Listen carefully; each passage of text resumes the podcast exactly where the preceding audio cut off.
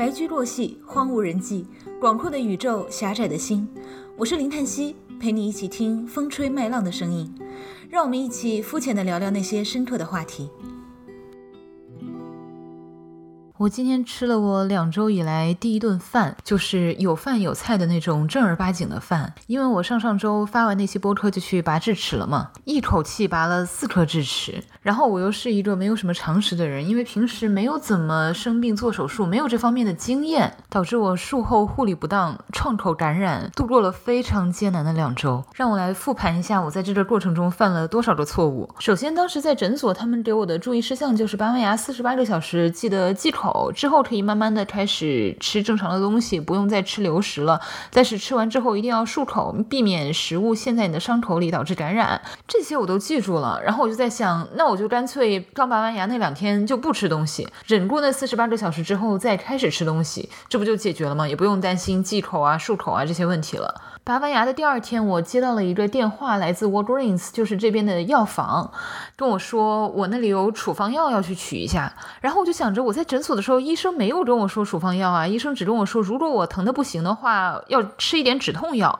我就觉得还行吧，我们中国人的忍痛能力是吧？同时我也不确定这个药房是不是我那个医生派来的，会不会是那种诈骗电话之类的。所以我当时就疑惑的忍痛问了一句，我说我没有订任何药啊。然后那。这个药房工作人员就非常干脆的问我：“那你的意思是你要取消这个药喽？”当时的情况就是，如果我不说嗯，我就得说一大通，跟他核对我的保险信息，然后问他那到底是什么药。然后我当时实在是比较疼嘛，然后又觉得我可以忍受，不想说话了，我就嗯了一句 OK。然后他就说好，那给我取消了，然后把电话挂了。所以我就没有拿到当时药房医生让药房给我送的药。然后我自己也做了一些 research，就是拔完牙并不是非吃药不可的，那些什么抗生素。止痛药都是依据个人体质来的，并不强求，所以我想着就算了嘛，那就忍两天嘛。到了第三天的时候，我还是疼嘛，但是就觉得应该吃点东西来帮助恢复了。应该就是那个时候，我吃到了一些不干净的东西，但是自己并没有注意到。后来我就开始嗓子刺痛，然后开始发热，包括耳鸣、虚汗，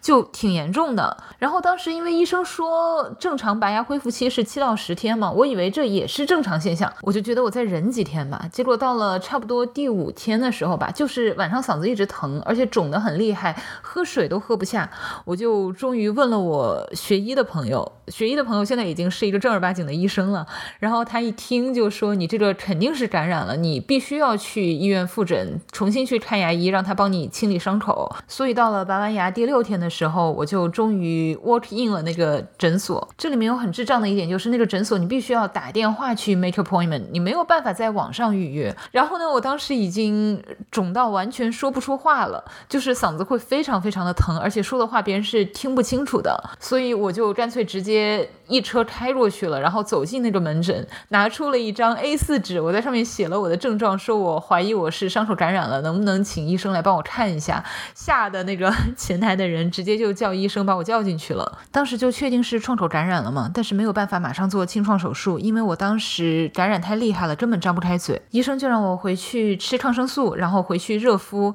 争取第二天能够把嘴张大，然后让他帮我做清创手术。直到这个时候我才知道，之前那个电话里面我错过的就是医生给我开的抗生素防感染的。当时我掉以轻心，没有要那个抗生素，代价。就是一周之后要吃两种强效抗生素。当天回到家就一直在热敷，然后喝抗生素，想争取第二天赶紧把清创手术做了，因为接下来就是美国的劳工节三天小长假。其实到了第二天我还是张口受限，但是医生也不想再看我苦熬了，就是用了一点蛮力，然后又给我局麻，给我清创，反正是痛得我死去活来，生理性的一直掉眼泪。医生说没有人应该经历这个东西，然后觉得我非常可怜，我也觉得我非常可怜。这里面还有非常适合放进小说和电视剧里的一幕，就是我当时自己开车去做清创手术嘛，然后停车的那一瞬间，不小心开了双闪，然后我不知道怎么关我的车的双闪，然后当时我又很急迫，想要赶紧进诊所，因为他们有午休时间，我必须要在午休之前报到，结果我还得现现场 Google 我的车型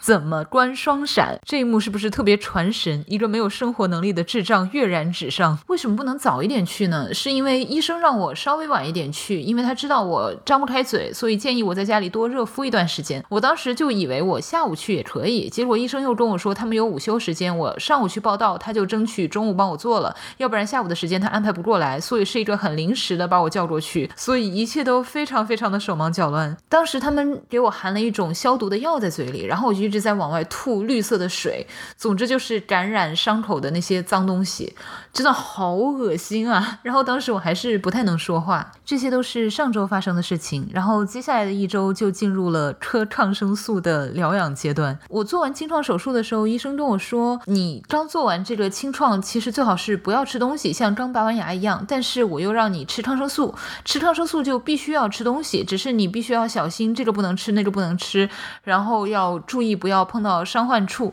然后当时我真的太害怕感染了，我就跟医生说，那我能不能只喝水，我什么都不吃？医生说不行，这个我给你开的两种抗生素药效特别强，如果是这样，你会昏过去的。我当时甚至在想，as long as 我不会死，我倒在自己家里好像也没什么问题，倒在自己家里可以爬起来嘛。而且这个阶段其实我家里是有一个朋友在陪着我的。听说我病成这样之后，我的好朋友给我带来了一堆流食，然后在家里陪伴我度过了最艰难的几天。所以我觉得没有关系嘛。如果我实在是在家吃抗生素吃出什么事了，家里还有个人，是不是？当然，然那位朋友肯定没有想到自己的责任这么重大。然后到我真的开始吃抗生素，就进入了一种优雅的虚弱状态。以前经常看到电视里面那些人身体不好的时候会一直咳嗽嘛，而且不是那种撕心裂肺的大咳，是那种说话的时候带一点轻咳，然后觉得是一种姿态，你知道吗？直到我自己这一次特别虚的时候，你会发现你呼吸不畅，你就是会有那种说着说着话轻咳的状态。起先几天我还是吃不下什么东西嘛，所以就是逼着自己喝喝一点冰豆浆，然后就吃药。当时有非常强烈的感觉，就是吃两颗强效抗生素，然后每天几乎是不吃东西的状态，很快就会有一种非常强烈的虚弱感。因为我平时真的很少有这种病成这样的状态，所以这一次算是实体的感受到了什么叫做虚弱，它是有一种实感的，然后也感受到了人昏过去和睡过去的状态其实是不一样的。如果你睡一觉醒来，你的精神状态是会变好的，但是如果你是由于不可抗力你昏过去了，你再醒来的话，你还是整个人非常的萎靡。起先我还跟朋友开玩笑说，我经常会在小说里面设置这种桥段，就是一方生病受伤，然后另外一方照顾他。在我自己的 fantasy 里面，我一般是扮演那个照顾者的角色，就是我去照顾一个生病的人。没有想到我自己有一天会体验到这种感觉，算是为自己写作积累素材吧。一开始我还心态很好，去开这种玩笑，但是到了后来，我真的是是很绝望，因为抗生素它是你必须要吃满一整个疗程的，你不能说你吃了三天，你感染没有那么严重，你就停下来。医生给你开了两瓶药，你就必须要把它扎扎实实全部都吃完。然后我是两种强效抗生素，一直要吃七天。每一次那个吃药的闹钟一响，我都好崩溃，因为我知道我接下来又会控制不了自己的身体，就唉。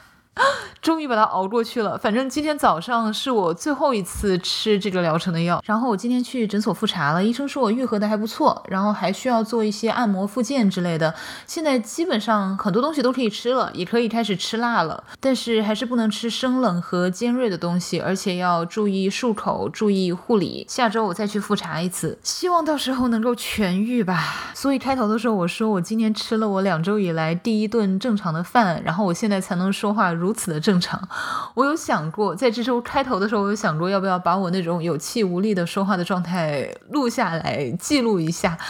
但是我当时那种状态，我说不了太多话，所以还是算了。我也不想非常做作的去录下我那种边说话边咳嗽的状态。之前说开播客分享一些碎碎念，我还在想，我这种宅女每天都不出门，我有什么生活可以分享啊？然后生活就来到了我的面前。我觉得把这个过程完整的说出来还是有一定意义的，因为我自己当时在病中，我就一直在网上搜，看有没有人有过类似的相关的经历。如果我早一点看到这个经历，我会知道我要注意哪些事情。包括我在病中，我看到别人写说他们是因为感染了，所以才会出现这些症状，我才会去问我学医的朋友，所以才会去去看。